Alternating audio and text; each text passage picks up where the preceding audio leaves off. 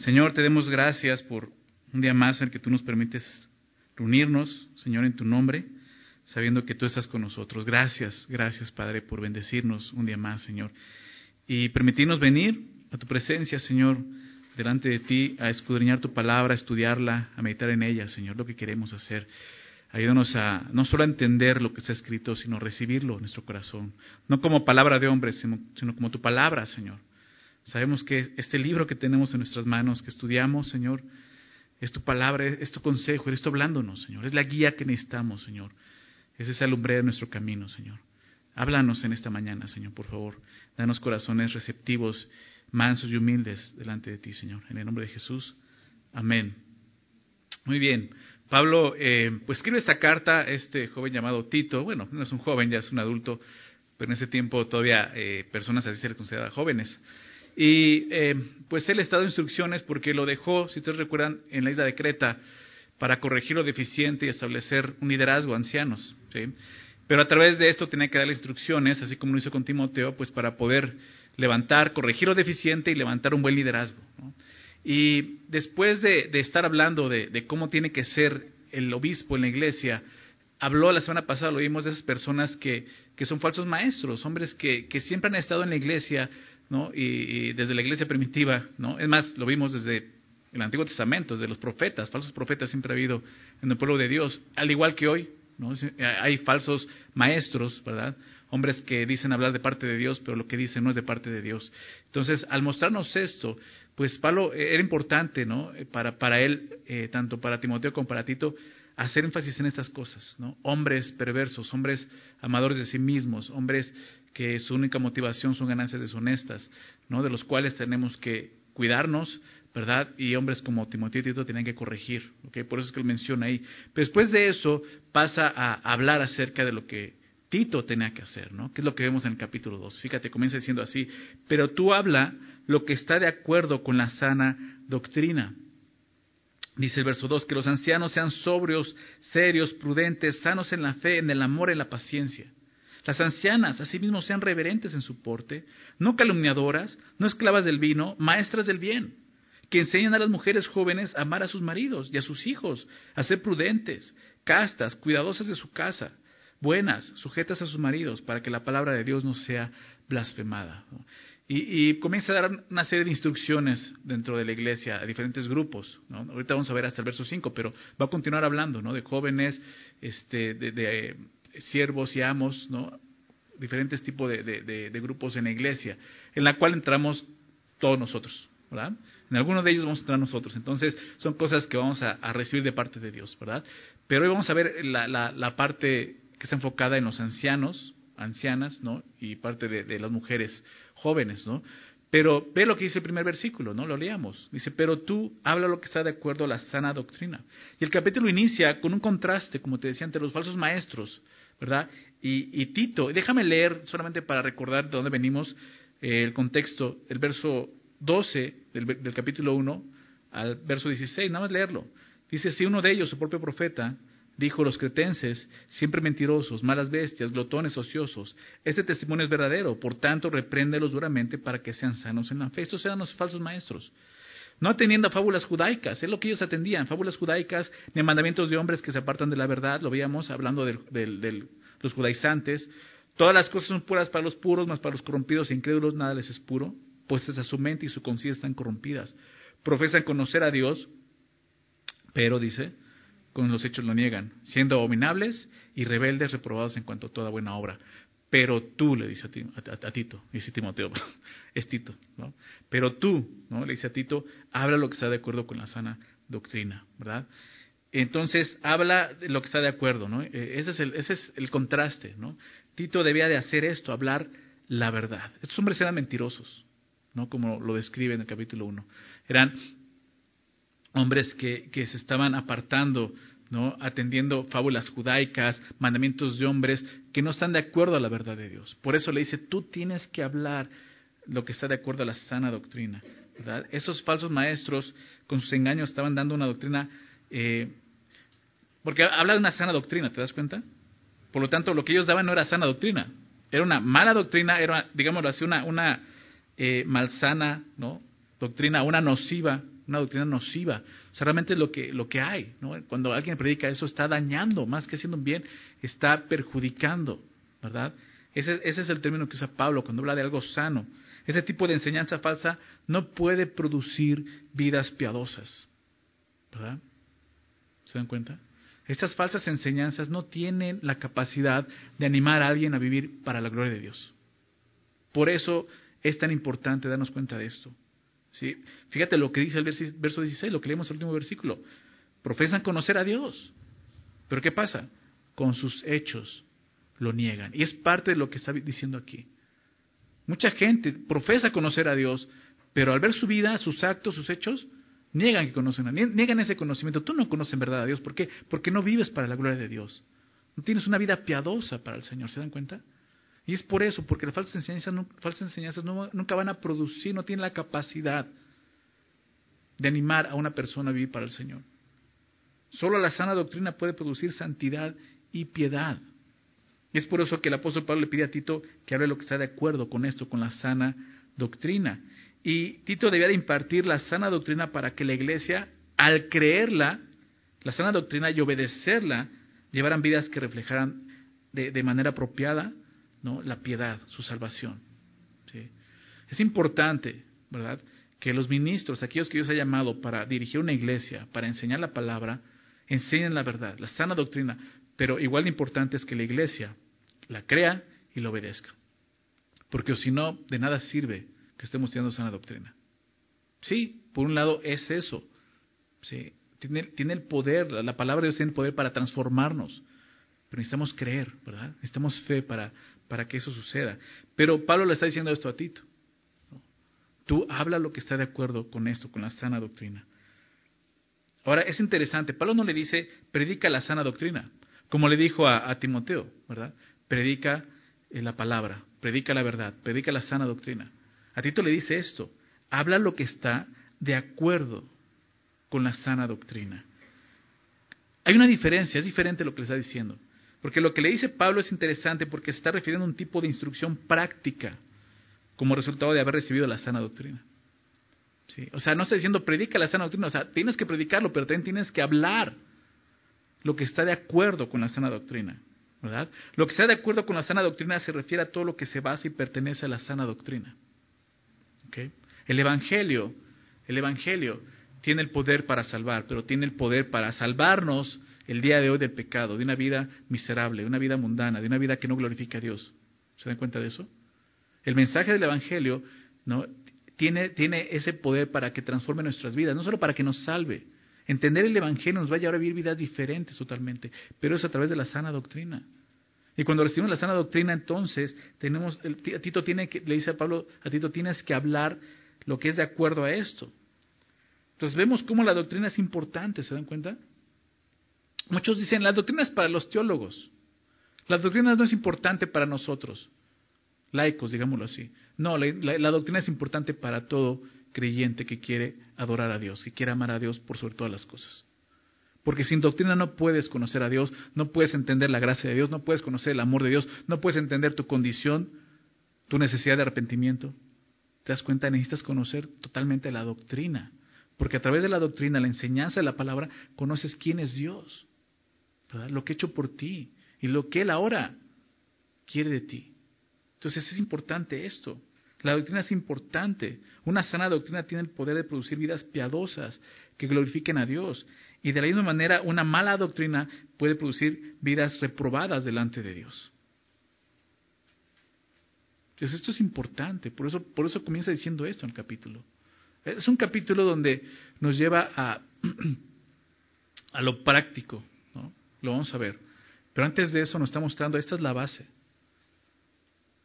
Vivir de acuerdo a lo que al mensaje que hemos recibido, a ese mensaje que proclamamos, la sana doctrina. Es por eso que Pablo le dice así a Tito, habla lo que está de acuerdo con la sana doctrina.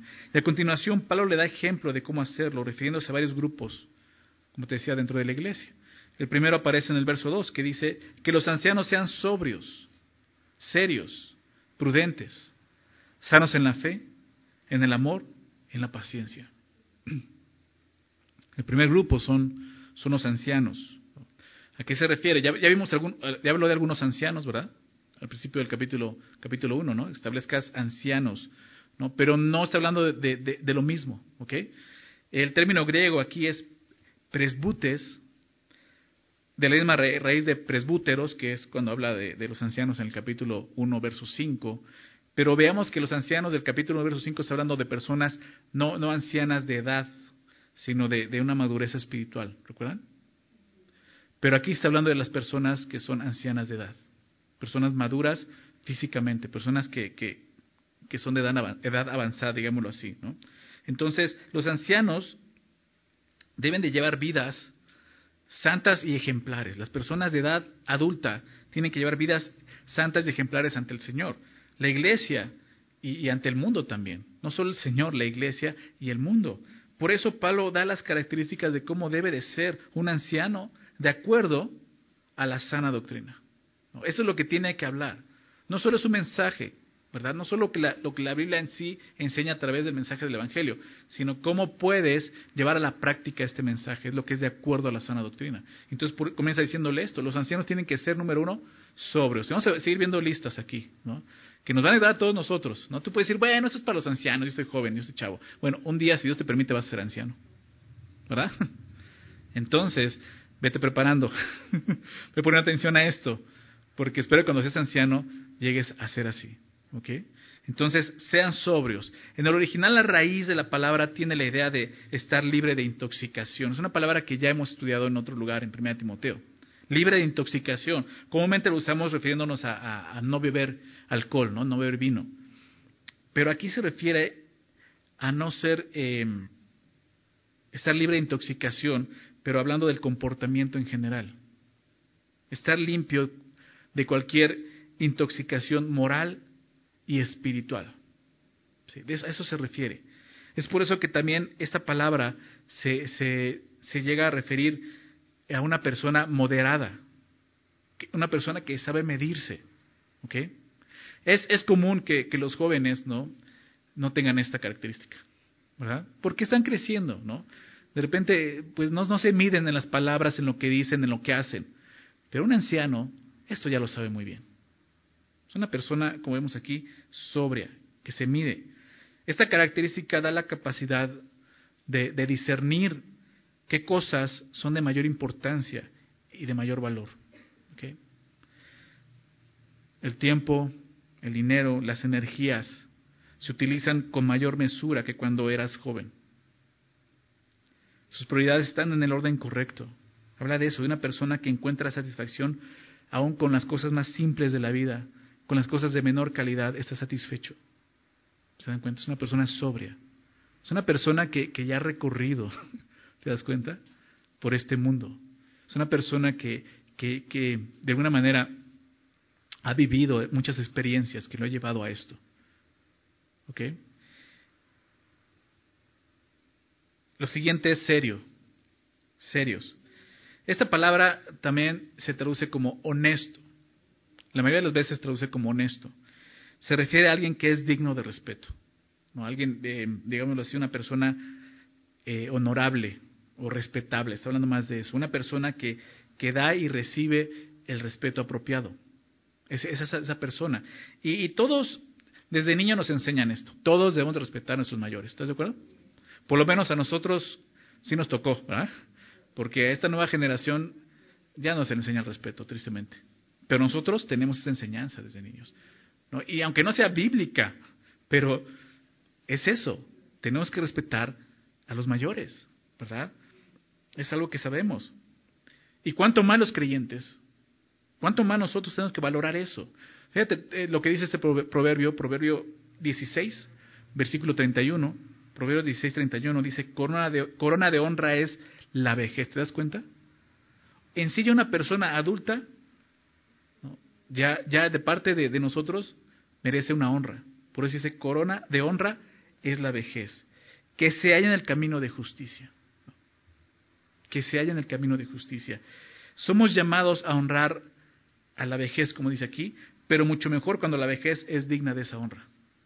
Cuando esa vejez ha caminado por ese camino de justicia y ha dejado que ese camino de justicia trabaje en esa persona. podemos respetarlo, honrarlo.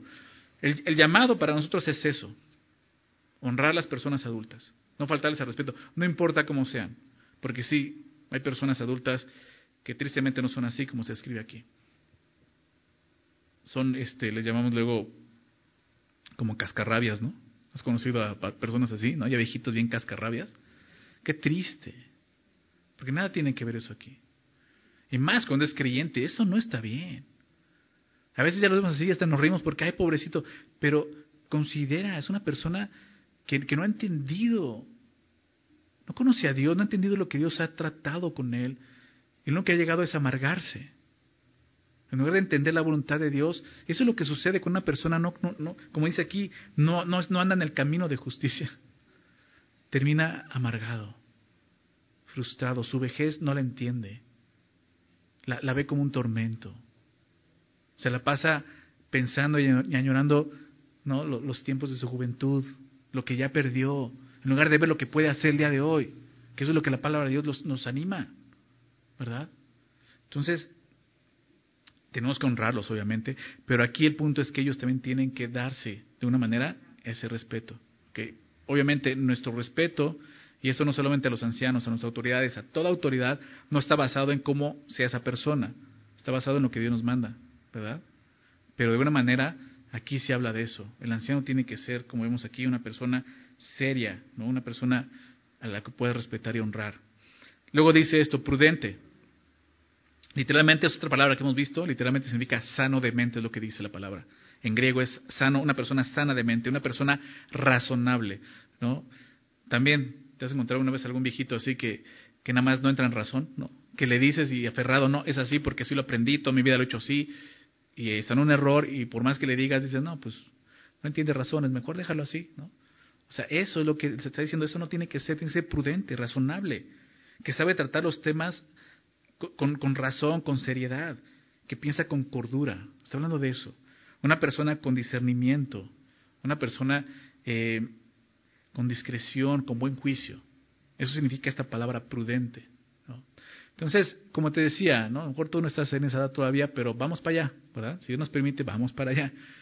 Y aquí empezamos a ver, o sea, deja que Dios trate en tu corazón, entiende la voluntad de Dios para que puedas llegar en, tu vejez a ser una persona así, que glorifique a Dios de esta manera. Luego dice esto, va a, ser, va, a ser, va a decir tres características de esa manera, sanos, sanos en la fe, sanos en, el amor, sanos en la paciencia. ¿no? hace referencia a esa palabra sanos, esas tres cosas. Sanos en la fe, sano se refiere a aquello que es saludable, aquello que es apropiado, aquello que es como debía de ser. Está hablando de eso, algo que que es sano, que trabaja bien. Y dice, sanos en la fe. Y en primer lugar se refiere a eso, a la fe. Después de caminar tantos años con el Señor, ellos debían de ser hombres de fe, tener una fe saludable, confiando plenamente en el Señor. ¿Sí? Es, es, muy, es muy natural que un nuevo creyente, una persona joven, claro, puede haber nuevos creyentes adultos, ¿sí? puede haber eso, ¿sí? pero hablando de eso, una persona que conoce al Señor joven, es, es, es normal que en su, en su juventud pues su fe no esté fortalecida. Es nuevo en la fe, ¿verdad? hay cosas que no entiende, cosas tropiezos en su caminar, pero una persona que ya lleva años caminando con el Señor, que lo conoció desde su juventud y ha podido caminar 20, 30 años, 40 años con el Señor, es una persona que su fe tiene que estar ya muy fortalecida por todo lo que ha vivido y ha experimentado en la fe. Entonces es lo que diga, sano, sano en la fe. Después de caminar tantos años con el Señor, pues debe tener este tipo de fe, una fe saludable. Sanos en el amor. Lo siguiente es eso, sanos en el amor. La palabra amor es el término griego ágape, lo conocemos, ¿verdad? Que habla del amor que es de Dios, el amor que hemos recibido de Dios. Un amor que el mundo no conoce, pero que nos hemos conocido y experimentado a través de lo que Cristo hizo en la cruz por nosotros, muriendo por nuestros pecados. Un amor sacrificial, el amor desinteresado y sacrificial. Ese es el amor que dice que tiene que haber eh, saludable en ellos. Los ancianos deben tener un amor sincero, un amor correcto hacia Dios, hacia los creyentes y aún hacia los incrédulos. Ellos han conocido y entendido mejor el amor de Dios y por eso deben de, ser sanos en el amor. Y por último habla de ellos diciendo sanos, dice ahora en la paciencia. En la paciencia. Por último, los ancianos deben ser así sanos en la paciencia. Y esta, esta palabra se refiere a aguantar o resistir alegremente. Esa palabra, aguantar o resistir alegremente. Habla de una persona que ha aprendido a vivir con gratitud en medio de, de, las dificultades, en medio de la enfermedad, en medio de la soledad, en medio del desprecio. Son cosas que, que los ancianos viven. Nosotros no, no, lo experimentamos y ni cuenta nos damos. Pero ellos han experimentado esto. Han experimentado el luto, ¿verdad? Ver amigos morir, familiares, esposos, esposas morir, ¿verdad? Sentirse solos, ser despreciados, pero han sido pacientes en eso. A eso se refiere esta palabra, sanos en esto. No han sido amargados por esas cosas, ¿me explico? O sea, la, vejez, yo no, no llego ¿verdad? Pero sea, por lo que vemos es algo duro, ¿no? Y a veces no lo consideramos. Cómo las personas de edad avanzada pueden estar viviendo sus pruebas también, sus tentaciones. ¿Sí? Tenemos que orar por ellos, ¿verdad? Ora por tus familiares, que, sean ancianos, que estén llegando a esa edad, ora por ellos. Oremos por los ancianos de aquí de la iglesia también. Si conoces alguno, ora, pon tus oraciones. Entonces, es eso, habla de una persona que ha vivido así. Entonces, pues prácticamente esto, los ancianos deben de vivir de acuerdo a la madurez y a la sabiduría que sus años le han concedido. A eso se refiere lo que dice aquí el apóstol Pablo. No solo versículos, está dando todo esto. Esto no quiere decir que estas cualidades llegan naturalmente con la edad. Como te decía, hay ancianos que no son así. Porque si no, Pablo no le estaría dando esas instrucciones a Tito. ¿Estás de acuerdo? O sea, esto no es algo que llega natural. Hay personas ancianas que no se comportan como deben de hacerlo, con, con, con la prudencia, la, la, la, seriedad como vemos aquí. No tienen la madurez ni la sabiduría que sus años representan. Esto porque no han aprovechado sus años de vida y sus experiencias, como te decía. Su experiencia con Dios simplemente la han pasado de largo. No han dejado que Dios trabaje en ellos, en sus corazones. Entonces, aprovecha todo lo que Dios está haciendo en tu vida el día de hoy, aún en tu juventud, porque Dios está moldeando tu corazón para que ese día pueda ser ese tipo de, hombre o de, mujer, como vamos a ver ahorita. Muchos quieren seguir, es triste, pero muchos que están llegando a esta edad quieren seguir viviendo como jóvenes. Quieren verse, o sea, ya, ya tenemos este dicho, ¿no? De los chavos rucos, ¿no? Se llevan para allá, pero ellos piensan que van al revés, ¿no? O sea, cada día soy más joven, ¿no? Les da pena decir su edad, ¿no? O sea, ten cuidado porque estás menospreciando eso. El regalo que Dios te está dando, la corona, como eh, de honra que es la vejez. Realmente al vivir de esa manera, estás despreciando la vejez y estás desechando ¿no? las cualidades que menciona aquí el apóstol Pablo. Y aún estás menospreciando todo lo que Dios quiere hacer en tu vida. Es importante aceptar Aceptar eh, pues el lugar que Dios nos ha dado. ¿Ok? Vamos al verso 3. Ahora habla de, las mujeres, ¿no? Al referirse a ancianas, está hablando de las mujeres de edad adulta. Y así como Tito debe tener una consideración especial con los ancianos, también debe tener una consideración especial por las mujeres ancianas. Por eso dice las ancianas a sí mismo. Y algo que caracteriza a una mujer anciana, ¿no? Eh, es que tiene tiempo libre. ¿Estás de acuerdo? Bueno, también los hombres, ¿no? Algunos ya son jubilados y tienen el tiempo libre. Y de repente, ¿qué hago con ese tiempo? De repente llega un momento en que, o sea, muchos hasta se deprimen, ¿no? O sea, cuando dejan de trabajar, ¿no? Caen en una depresión de, de pues es que ya me siento inútil. No, tienes tiempo libre, pero tienes que ser sabio qué vas a hacer con ese tiempo. Entonces, algo que caracteriza a una mujer anciana es eso, tiene tiempo libre. Si tuvo hijos, ya no tiene que estarlos criando, ya los crió, ¿verdad? Entonces, ¿cómo debe de ocupar tanto tiempo libre ahora una mujer? Fíjate lo que dice ahí. Sean reverentes en su porte. Se refiere a una, una conducta piadosa. ¿no? El, porte habla de eso, ¿no? tu conducta. Y ser reverente. ¿no? Habla de la piedad. Una conducta apropiada con la santidad. Una, una conducta apropiada, como veamos, eh, de acuerdo con la sana doctrina. ¿no? Es lo que está hablando, una conducta apropiada. Eh, déjame leer esto. Pablo le dijo a Timoteo, esto lo vimos en Timoteo, 1 Timoteo capítulo 2, versículo 9 al 10, 1 Timoteo 2, 9 al 10, le dice esto, así mismo le dice Pablo a Timoteo, así mismo que las mujeres se atavían de ropa decorosa, con pudor y modestia, habla de ese porte reverente. Se atavíen, se vistan, está hablando de eso, el atavío, el, vestido, de ropa decorosa. ¿sí? Yo sé que hay modas y la moda va cambiando y el uso las costumbres van cambiando, pero hasta cierto punto sabemos lo que es eh, decoroso e indecoroso, ¿verdad? Entonces, mujeres, ¿no? Mujeres adultas, o sea, no solo eso es para las mujeres adultas, vamos a ver que eso tiene que pasar sobre las mujeres jóvenes, o sea, aprendan a ser reverentes en su porte, ¿ok? Reverentes en su porte. ¿sí? No quiere decir que descuides, ¿no? Tu, tu, físico, que descuides, no, entonces ya no puedo yo ni, ponerme cremitas, no, no, o sea, cuida tu salud, o sea, cuídate, ¿sí?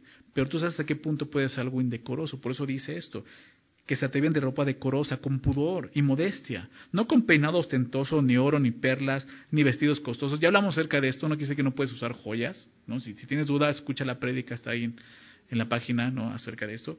Sino con buenas obras, dice, vístete de esto, y es algo que vamos a ver en este capítulo de Tito más adelante, capítulo 2.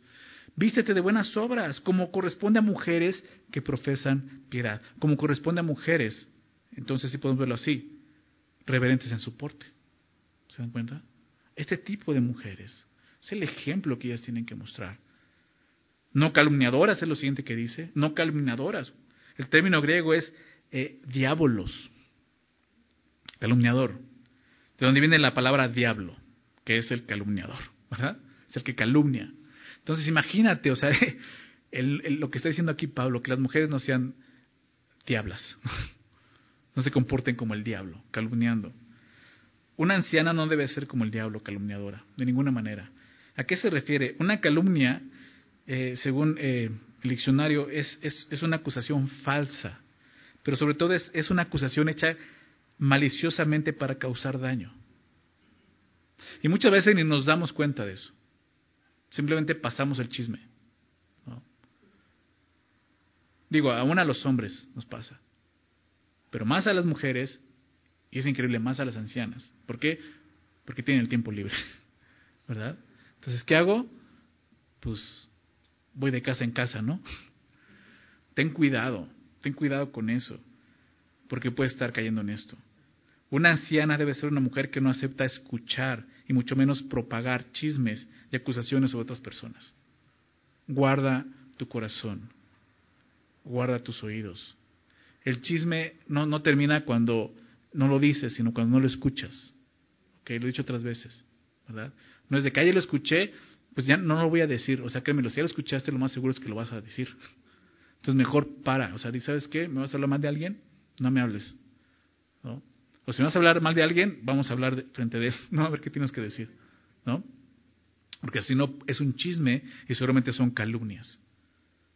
Satanás usa eso. Es el diablo. ¿Recuerdas? El calumniador. Entonces las ancianas, o sea, tienen que dejar eso a un lado. Es, increíble, es increíble cómo Satanás tiene al hombre así esclavo, en serio, esclavo. Son mujeres ancianas que no tienen tiempo libre pues ya, ¿no? Prepararon la comida en casa, etcétera, lo que tienen que hacer, y ahora ya se, van ahí a la sala a prender la tele y se la pasan viendo calumnias, ¿no? Telenovelas y programas de chismes, ¿qué es eso? Calumnias. Y es verdad, o sea, esos programas tienen mucho éxito, tienen años teniendo tanto éxito. ¿Por qué? Porque es parte de lo que Satanás quiere hacer y está haciendo en la sociedad, ¿te das cuenta? Un creyente no tiene que estar envuelto en esas cosas. Tienes tiempo libre, lee la Biblia. Ora. O sea, hay cosas que puedes hacer, ¿verdad? ¿Para qué? Para, para ser reverente en su porte. ¿Ok? No calumniadoras. Dice a continuación, no esclavas del vino. Ya no es solo estar cerca del vino, ¿no? Como le dijo a los, a los ancianos, ¿no? Los obispos. Sino que no esté atada, cautivada por el vino. Porque aún sucede eso. Llega una edad donde, bueno, pues ya, tiempo libre, pues me echo una copita, ¿no? Y de repente ya, ya se vuelve una esclavitud. Claro, está, está escribiendo una sociedad, la sociedad de, de, Creta en ese tiempo, ¿no? Pero como lo hemos visto, o sea, no estamos lejos de eso, nuestra sociedad no está lejos de eso. ¿Se dan cuenta? Mujeres aún que viven cautivas por el vino. Dice eso, no, no esclavas del vino. Son, son cosas, digámoslo así, eh, negativas, no calumniadoras, no esclavas del vino, pero al bien algo positivo, maestras del bien. ¿No sabes qué hacer con tu tiempo libre? Puedes ser una maestra del bien. Eso lleva tiempo, eso lleva trabajo, eso lleva esfuerzo. La vejez em, no es un desperdicio, no ser un desperdicio. llegar a una, edad donde ya puedes verte y, que estás en la vejez, no quiere decir que tu vida ya se acabó. Para Dios no es así. No es así, aun si eres mujer. Estamos hablando en contexto bíblico. Aquí está diciendo maestras del bien, ¿se dan cuenta? Literalmente maestra de lo bueno. ¿Y un maestro qué hace? Enseña, ¿verdad? Está hablando de eso. Una mujer tiene que enseñar. Se refiere a una persona que imparte instrucción en aquello que es noble, honroso, recto, bueno. Está hablando de eso. Y esta instrucción no solo es en la enseñanza, sino también en la práctica. O sea, las ancianas deben de ser modelos de la vida piadosa con el fin de animar a otras mujeres. Maestras del bien significa eso. A lo mejor, obviamente, tú no puedes, no sé, o sea, aquí en la iglesia hay, hay, o sea, hay posibilidades, ¿no? De que, claro, mujeres enseñen y hay mujeres enseñando. Y aún mujeres adultas pueden enseñar a otras mujeres, como vamos a ver ahorita. Pero aún si tú no tienes esa posibilidad, tú puedes ser una maestra del bien en tu casa. ¿Cómo? Mostrando el ejemplo de lo que es una mujer virtuosa, de acuerdo a la palabra de Dios. ¿Te das cuenta? A lo mejor tú no puedes venir dando discipulado, pero en tu casa puedes mostrar a tus hijos, a tus familiares, a tus nietos, lo que es una mujer sabia, prudente, que ama su hogar. Eso se refiere a una maestra del bien, ¿se dan cuenta? Ahora bien, este tipo de mujeres ancianas son un recurso espiritual muy valioso en la iglesia, por lo que va a decir a continuación. Un recurso espiritual muy valioso dentro de la iglesia. Lo, lo, he visto, ¿no? No aquí, tristemente no aquí. Yo espero, yo espero que pronto haya algo así. Pero por ejemplo en Semilla México hay un grupo de, mujeres, se llama Mujeres en Plenitud. Interesante, Mujeres en Plenitud, o sea, están en plenitud. O sea, no, no, no, no, están ya en, en, la decadencia, ¿no? Están en la plenitud. Son mujeres de la tercera edad, mujeres ya ancianas, que se reúnen. Y una de ellas es la que les enseña.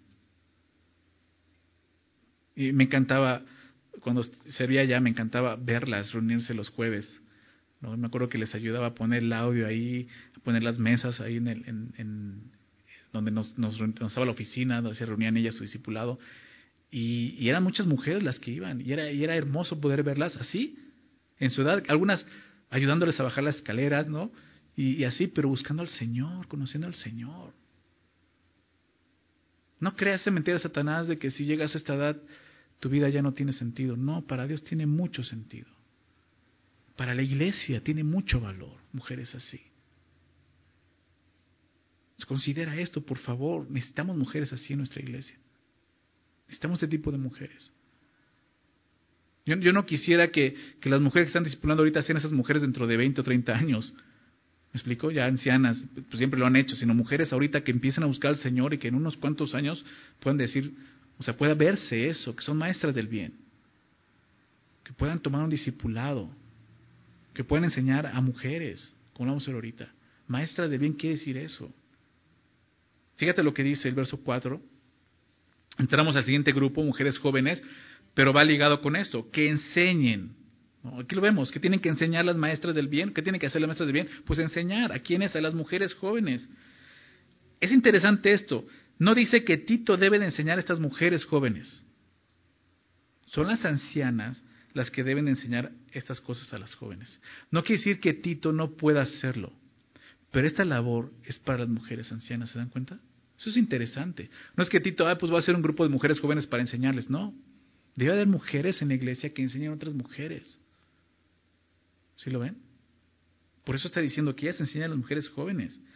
En Timoteo vimos que, algo interesante, vimos el capítulo 2 de Tito, primera, eh, primera Timoteo, primera Timoteo capítulo 2, vimos, ¿no? Lo estudiamos, que Pablo dice que no le permite a la mujer enseñar, ¿recuerdas? Ni ejercer dominio sobre quién? Sobre el hombre. Importante eso. Pero eso no quiere decir que no pueda enseñar. Hay muchas mujeres que Dios les ha dado aún espiritualmente el don de enseñanza, que comprenden la palabra, la obedecen, que la pueden enseñar fácilmente. Y no quiere decir que Dios se equivocó y les dio un don que no, no necesitaban. Claro. ¿Por qué? Porque aquí vemos, ellas van a ser maestras del bien, pero enseñando a mujeres jóvenes, ¿verdad? Es lo que vemos aquí. Las ancianas tienen la responsabilidad aún de enseñar a mujeres jóvenes de acuerdo a la palabra de Dios.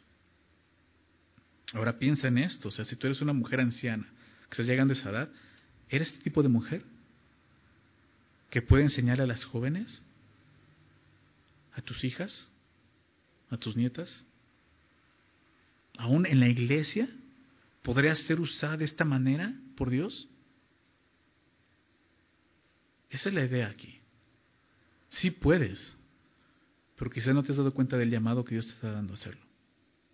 Las mujeres tienen esa responsabilidad, las ancianas tienen la responsabilidad de enseñar a las mujeres jóvenes, no Tito. ¿Se dan cuenta? las mujeres tienen que hacer esto. ¿Qué tienen que enseñar? Va a empezar a mostrar de qué trata esa enseñanza. Número uno dice, amar a sus maridos. ¿Se dan cuenta? Amar a sus maridos. Las mujeres jóvenes deben de amar a sus maridos y a sus hijos, como a decir. Eso es lo que una anciana debe de enseñar a una joven, amar a su familia, comenzando por su marido. Es tan triste de repente escuchar consejos de malos, aún de mujeres ancianas, aconsejando a sus hijas, no le hagas caso a tu esposo. Ese hombre está loco. Entonces, como creyentes no puedes hacer eso. No debes de hacer eso. Aquí dice, enséñales a qué? Amar a su marido. obviamente lo primero es con el ejemplo. Es también triste de repente ver a, un matrimonio ya ancianos que siguen juntos por la gracia de Dios, pero ya, no hay amor entre ellos. Ya están juntos nada más por costumbre. ¿no? Tienen años, décadas que no, que no duermen juntos, por ejemplo. Es triste eso. ¿Qué ejemplo es ese? No hay amor. Aquí dice que ellas enseñan a las mujeres jóvenes a amar, a considerar el llamado que Dios les ha dado de amar a sus esposos. ¿Ok? Es, increíble el tiempo que, que estamos viviendo el día de hoy, porque el mundo enseña todo lo contrario a esto. Todo lo contrario.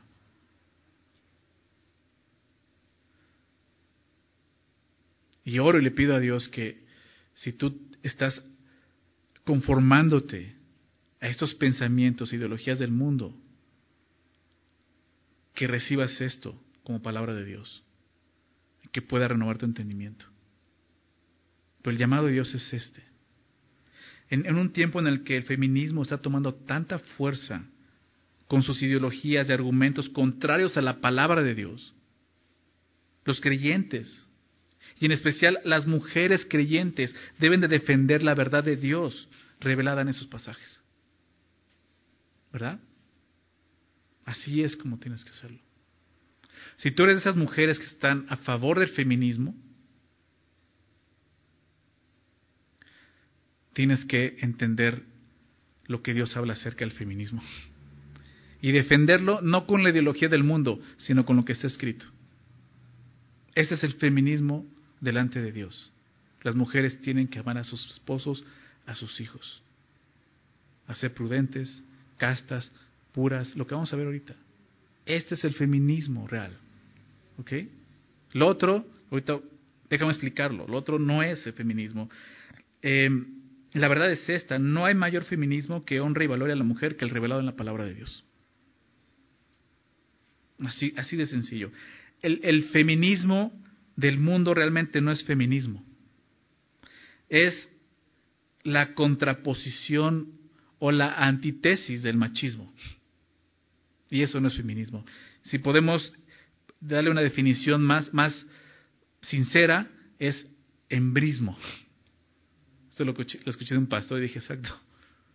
Machismo, embrismo, no es feminismo, es la contraparte. Es lo mismo, pero en otro género. ¿Se dan cuenta? Ten cuidado con estar adoptando esas ideas que no son, no vienen de Dios. Eso es, eso es de Satanás. ¿Sí? Así como el machismo es algo malo, el feminismo el día de hoy que se, que se, que, se está imponiendo, ya, es algo malo. Ese es el feminismo correcto. O sea, véalo así, eso es embrismo. Y este movimiento no comenzó hace algunas décadas. No comenzó el siglo pasado. En realidad lleva siglos, desde la caída del hombre. En el huerto de Edén podemos ver eso. Satanás, ¿qué hizo? ¿Engañó a quién? ¿Recuerdas? A Eva. El vaso más frágil. Él sabe por dónde entrar. Engañó a Eva. Con la mentira de que ella podía ser como Dios. Y al creer esa mentira, al creer esa mentira, Eva eligió su propio camino independiente, pecando primeramente contra Dios y obviamente contra su esposo. Satanás usó a Eva para destruir la armonía que Adán y Eva tenían en el huerto y lo sigue haciendo el día de hoy a través de toda esta ideología alrededor del feminismo. Lo que Satanás quiere es destruir precisamente el matrimonio. ¿Se dan cuenta? Esta sociedad tan importante, que, que, esta institución tan importante que Dios formó la primera institución humana es esta, el matrimonio, Génesis 2. ¿Verdad? No, no lo formó el hombre, fue lo que Dios formó. Y el matrimonio y la familia tienen el poder de glorificar a Dios. Por eso Satanás quiere destruir el matrimonio y lo está haciendo. Y lo triste es que esas ideas están llegando a la iglesia cristiana, están aceptando. Eh, cuidado, no es la verdad de Dios. Son falsas doctrinas, malas doctrinas que te van a hacer daño, malsanas, insalubles no son sanas. ¿Se dan cuenta de eso? No te van a llevar a vivir para la gloria de Dios.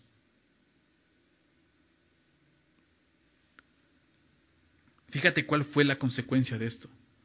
Déjame leer solamente esto en Génesis 3, que es cuando Dios empieza a, a, traer a cuentas al hombre la serpiente. Y luego la mujer le dice esto, Génesis 3:16, a la mujer le dijo, multiplicaré en gran manera los dolores en tus preñeces, con dolor darás a luz a los hijos. Pero ve lo que dice, y tu deseo será para tu marido. Dices, pues sí, es normal, ¿no? Que una mujer desea a su marido. No está hablando de ese deseo, está hablando de querer enseñorearse sobre su marido. Por eso dice, y él se enseñará de ti. O sea, está diciendo, ahora, ahora tu pecado te va a llevar a eso, querer tomar y usurpar el lugar de tu esposo estar por encima de Él, pero el orden va a seguir siendo el mismo. Él es la cabeza, no tú. ¿Se dan cuenta? Y eso es el feminismo el día de hoy. Claro, su base es esto, ¿no? Hemos, sido, hemos sufrido tanto del machismo que ya estuvo. Pero en lugar de tomar este lugar de feminismo bíblico, están tomando el lugar del machismo, ¿se dan cuenta? Y eso no está bien. Es el mismo pecado, pero del otro lado. ¿Sí? Dios le dijo eso, vas a batallar con esto, mujer. Por eso Pablo le hizo a la mujer, le dijo a la mujer, no permita a la mujer enseñar ni ejercer dominio sobre quién, sobre el hombre, porque hay un orden. Y lo vimos eh, eh, en ese pasaje, ahí mismo lo dice. Porque el hombre fue creado primero, entonces hay un orden en la creación. Un orden que tenemos que respetar porque así vamos a funcionar.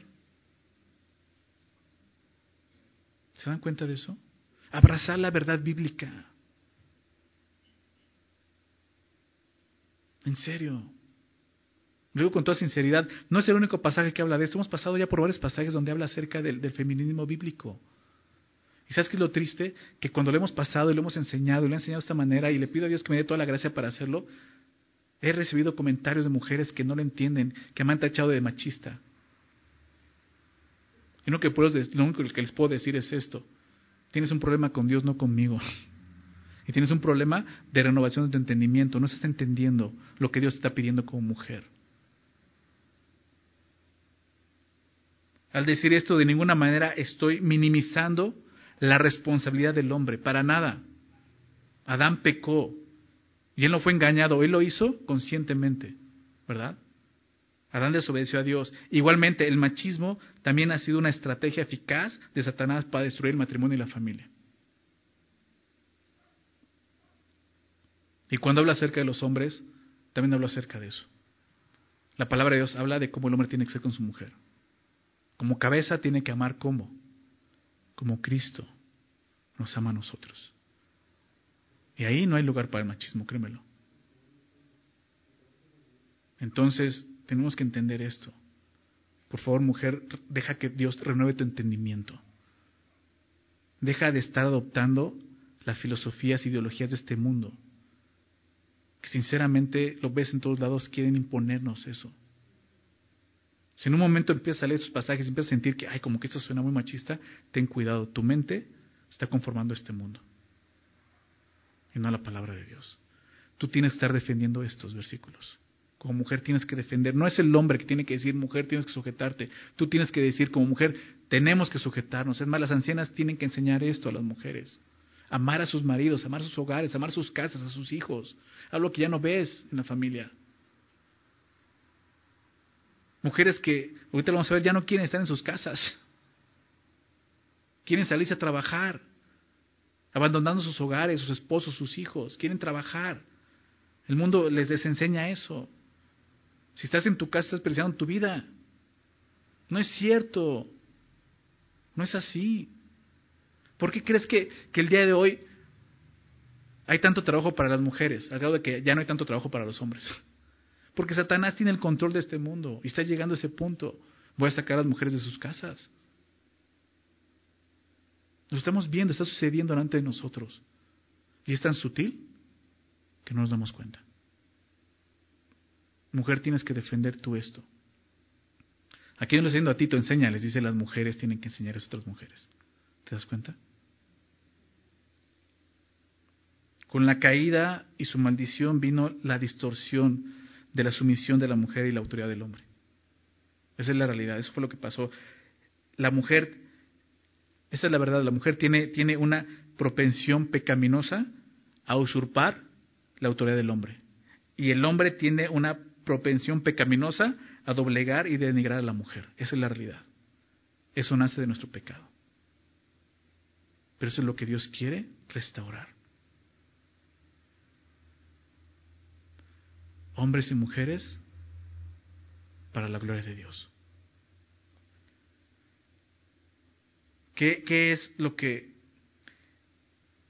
qué es lo que nuestra sociedad necesita urgentemente? La verdad de Dios. ¿Se dan cuenta? La verdad de Dios que trae orden y armonía a través del Espíritu Santo. La gracia de Dios que puede cambiar cualquier corazón lleno de odio por un corazón lleno de amor. Eso es lo que necesitan. Eso es lo que esas mujeres necesitan el día de hoy. Esas mujeres en las que en serio las ves y ves rabia en sus rostros, en sus corazones. Obviamente mucho pecado. Pero aún esas mujeres necesitan conocer la gracia de Dios. O lo que vamos a ver en la segunda parte del capítulo. La gracia de Dios. Necesitamos eso. Entonces, Pablo continúa diciendo que por medio de su enseñanza y ejemplo piadoso, las mujeres ancianas deben enseñar a las jóvenes a amar a sus maridos. Amar a sus maridos. El amor a que se refiere Pablo obviamente no es el amor romántico o sexual, lo cual es propio del matrimonio. O sea, no quiere decir que eso no, esté bien o sea algo malo, tiene que estar ahí. Pero se está refiriendo en esto, un amor comprometido, un amor voluntario, un amor determinado, que no se basa en la dignidad o, en el valor de, en, la labor aún de un esposo, sino en el mandato que Dios le da. Ama a tu esposo. Ama a tu esposo. Y eso tiene que ver con el respeto, con la sujeción. Es una forma de poder amarlo. Claro, las mujeres aman y, aman de una forma romántica. Necesitan ese amor. Pero también es esta parte del amor que tienen que aprender a dar. Respeto, sujeción, Implica hacer cosas amorosas por otra persona sin importar si tiene o no ganas de hacerlo. ¿Se recuerda eso? Incluye poner los intereses y el bienestar de la otra persona por encima de, los tuyos. Ese es el amor sacrificial, el amor agape, el amor de Dios. Así tienes que amar a tu esposo y a tus hijos. Recordemos que e, esto es algo que las ancianas deben de enseñar a las mujeres jóvenes. Por lo tanto, Si toda la ideología alrededor del feminismo está entrando en la iglesia, es porque las ancianas no están cumpliendo esta labor. ¿Sí se dan cuenta? Pues decía, qué importante, qué, qué valioso este tipo de mujeres en la iglesia. Necesitamos este tipo de mujeres en la iglesia. Si tú eres anciano o si llevas para allá, por favor considera esto. Necesitamos mujeres piadosas que enseñen a mujeres jóvenes a vivir para la gloria de Dios. Mujeres que aprendan a amar a sus esposos. Y dice a continuación, y a sus hijos. De igual manera, que ellas amen a sus hijos. El amor de una madre por sus hijos, para Dios no es algo opcional. Muchas veces lo vemos como, bueno, es algo natural. En nuestros días ya no está natural. Tristemente ya no está natural. Y muchos se jactan, yo amo mis hijos. Sí, pero te la pasas todo el día en el trabajo y ni los ves, los dejas encargados en una guardería, con tus familiares. O sea, yo entiendo, yo entiendo, hay madres solteras, están a trabajar, ok. Hay madres que necesitan apoyar en su casa por la situación económica, etcétera, lo, lo entiendo.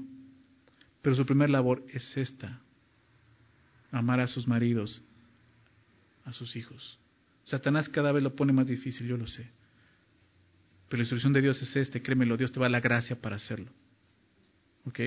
Entonces, el amor de una madre no debe de, ser, de basarse en, en, la hermosura de su hijo, en la inteligencia o en la personalidad del hijo, sino en el mandato de Dios, como vemos aquí. Y aún en la necesidad de los hijos de ser amados. ¿Sabes eso? Los hijos necesitan eso. Necesitan conocer el amor. El amor de Dios.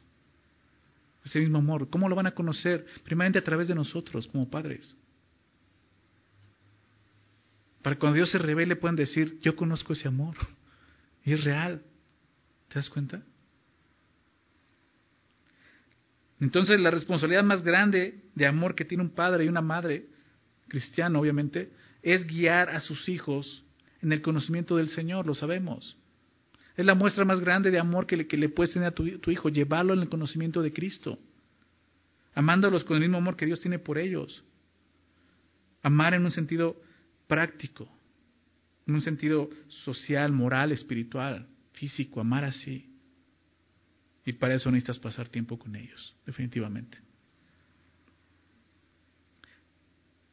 Está hablando de crianza. No puedes amar a tu hijo nuevamente dejándolo encargado con alguien más, en una guardería, con un familiar. Digo esto porque muchas mujeres aman más su trabajo fuera de casa que a sus propios hijos. Y vuelvo a lo mismo. Si tú no tienes la posibilidad de estar todo el tiempo en casa, necesitas ayudar a tu esposo o eres madre soltera, lo entiendo, pero busca estar con ellos. Pero si tu caso es que tú no necesitas trabajar, pero vos quieres trabajar y quieres salirte de tu casa, hey, estás pecando. No estás entendiendo el llamado que Dios está dando. O sea, tienes una labor muy valiosa en casa. Créeme, lo más valiosa que ser la presidenta de un país. Eres madre. Nadie más puede hacer eso por ti. Aquí dice eso, que las ancianas enseñan a las mujeres jóvenes a que amar a sus maridos. No dice que las ancianas cuidan de los hijos de las mujeres jóvenes, ¿verdad? Que ellas enseñan a cuidar a sus hijos. Si es mujer anciana, Enseñale a ser responsable a tus hijas. No le estás cuidando a sus hijos, dile, esa es tu responsabilidad. Si puedes salirte a trabajar, es que si me salgo de trabajar no voy a tener para comprar mis lujos, pues, ¿qué quieres? ¿Estás cambiando eso por una crianza piadosa a tus hijos?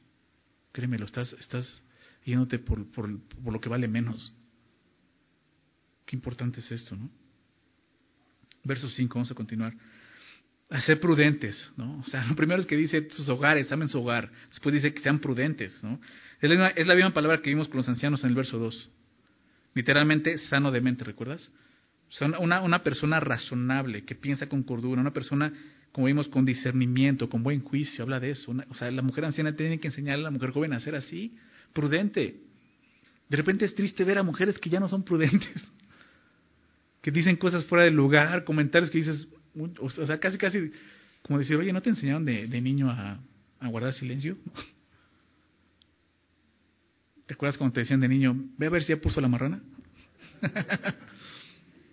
o sea, esto no tienes que escucharlo, o sea, Desde ahí comienza. hay cosas que los hijos no es prudente que estén escuchando. Entonces, y eso les está enseñando a ser prudente. ¿Te das cuenta? Eso es importante. Lo siguiente dice castas. Se refiere a pureza. Una pureza, obviamente, moral. Una pureza sexual, como, lo veíamos. Lo citaba. déjame citar nuevamente este, este pasaje de 1 Pedro 3. 1 Pedro 3 también habla mucho de esto. No solamente quiero citarlo. 1 Pedro 3, verso 3 y 4 dice, vuestro atavío no sea el externo. Cuando empieza a hablar de eso, la conducta, ¿no? Que la conducta de la mujer piadosa puede ganar aún el corazón de un, esposo incrédulo, siendo casta, pura, ¿no? Dice, vuestro atavío sea, no sea el externo de peinados sustentosos, de adornos de oro y de vestidos lujosos, sino el interno. Del corazón, el del corazón, en el incorruptible ornato de un espíritu afable y apacible, que es de grande estima, ¿delante de quién? ¿De los hombres? ¿Del esposo? De Dios. ¿A quién quieres agradar? A Dios. Casta, pura. Ve lo que dice a continuación. Cuidadosas de qué? De su trabajo, no lo vaya a perder y vamos a perder ese ingreso que tenemos extra. No. Cuidadosa de su casa. en nuestros días nuevamente para muchas mujeres es muy difícil sentirse satisfechas como amas de casa. Por, por, toda la ideología. O sea, agregando eso. O sea, agrega los argumentos feministas que dicen que una mujer dedicada a su hogar es una forma de, es un desperdicio, es una forma de servidumbre impuesta por el eh, patriarcado, por el machismo de la cual necesitan liberarse, pues se convierte en algo mucho más difícil para ellas. Pero ¿qué dice Dios? ¿Qué dice Dios? Cuidadosas de su casa. Esta no es una labor para el hombre. Porque es triste de repente ver el día de hoy cómo está haciendo eso. Los matrimonios están cambiando ¿no? de, posición. Ahora el hombre se queda en casa cuidando a los hijos y la mujer se va a trabajar.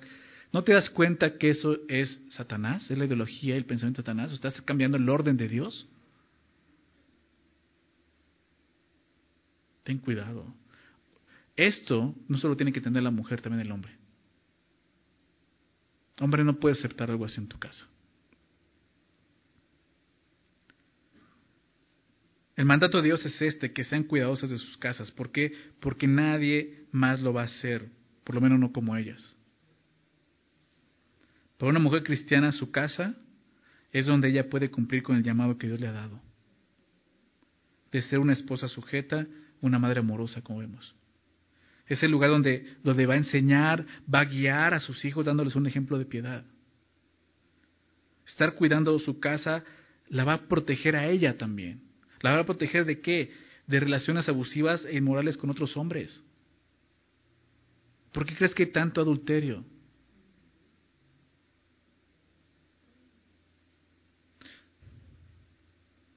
O sea, si, si solamente los hombres trabajaran, o sea, no habría adulterio en los matrimonios. Digo, no lo dudo, que habría por homosexuales, ¿no? Pero no habría esa tentación. Obviamente estamos en otros tiempos, lo entiendo. En ese tiempo era muy común que la mujer no trabajara, ¿ok? El día de hoy es algo común, a cierto punto hasta necesario en algunas veces. Pero vuelvo lo mismo, tienes que considerar en qué momento es algo necesario en tu casa para hacerlo y, que, y cuando no es necesario. Porque si no es necesario puedes poner en peligro aún a tu esposa. ¿Te das cuenta de eso? Tu matrimonio. Entonces el hogar es, un lugar de protección para la mujer. Aún la protege de la influencia del mundo. La primera labor de una mujer casada es esta, cuidar su hogar. Y como te decía, los hombres debemos de, entender esto, en el sentido que nosotros debemos de trabajar y ser los principales proveedores de nuestro hogar. No conformarnos con decir, pues ella gana más, ella le va bien, pues yo me quedo en casa. No, tú tienes que esforzarte por un mejor trabajo entonces.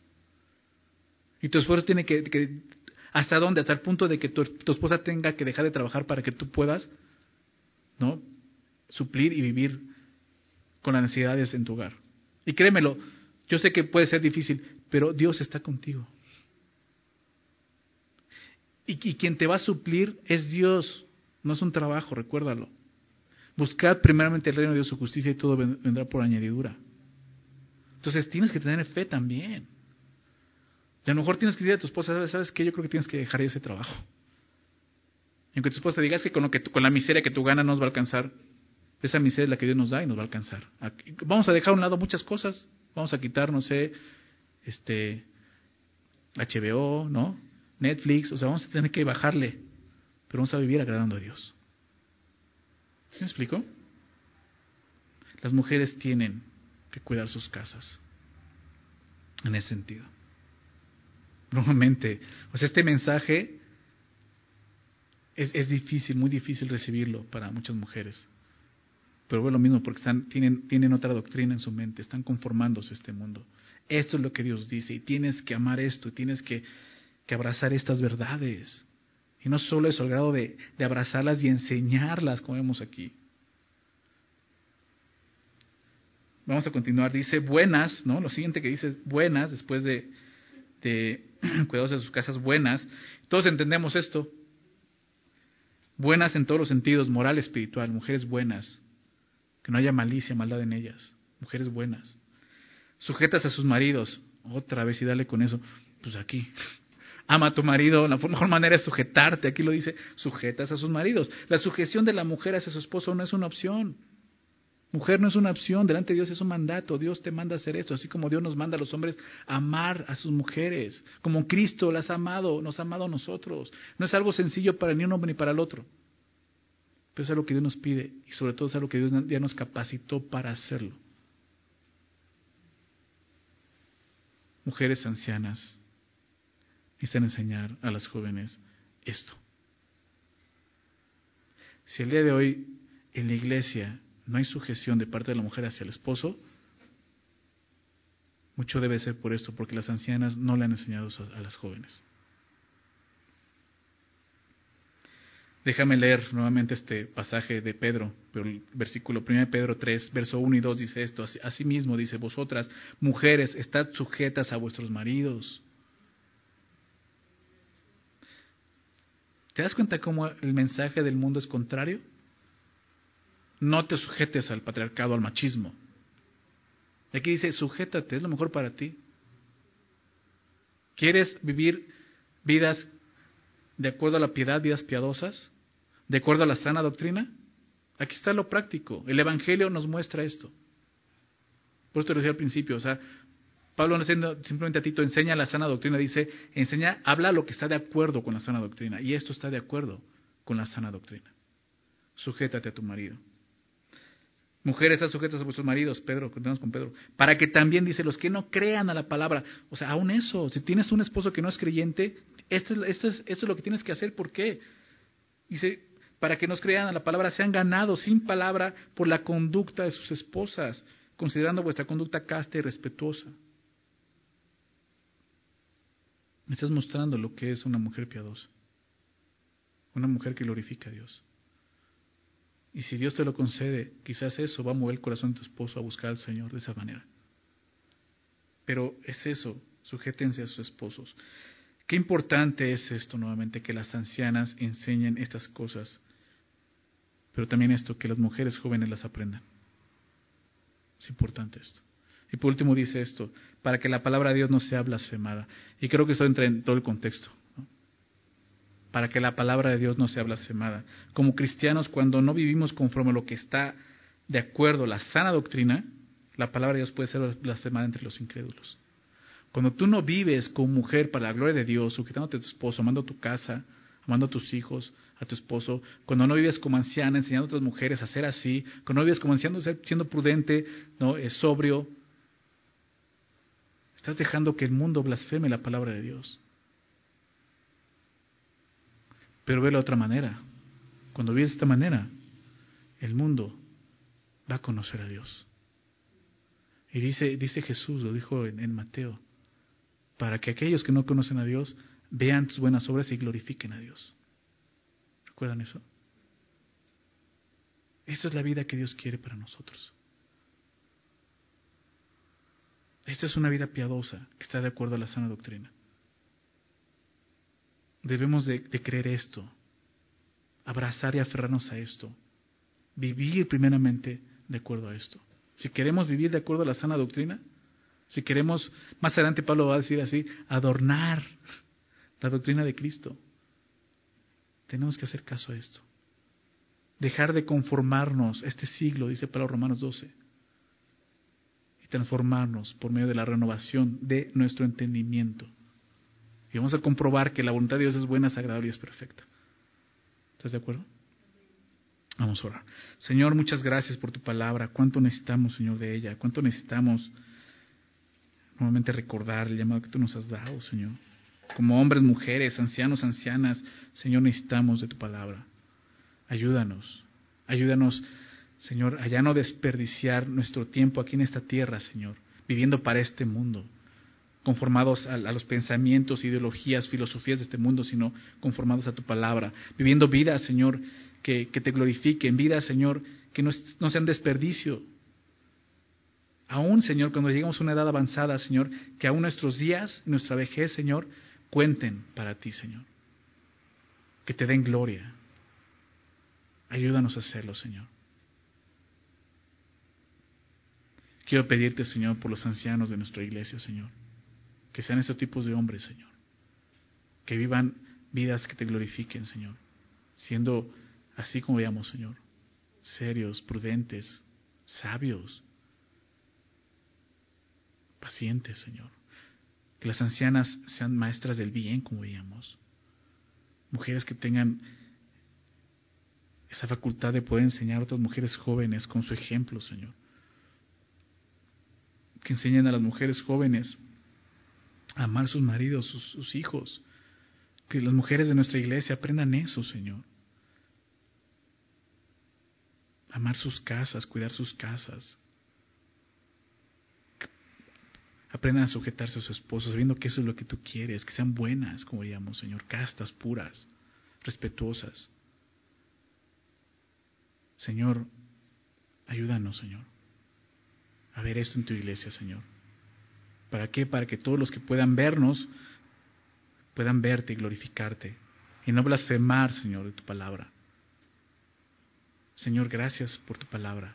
Gracias por decorarnos esto. Ayúdanos a aferrarnos a esas verdades, Señor a, vivirlas y aún defenderlas de esta manera, Señor.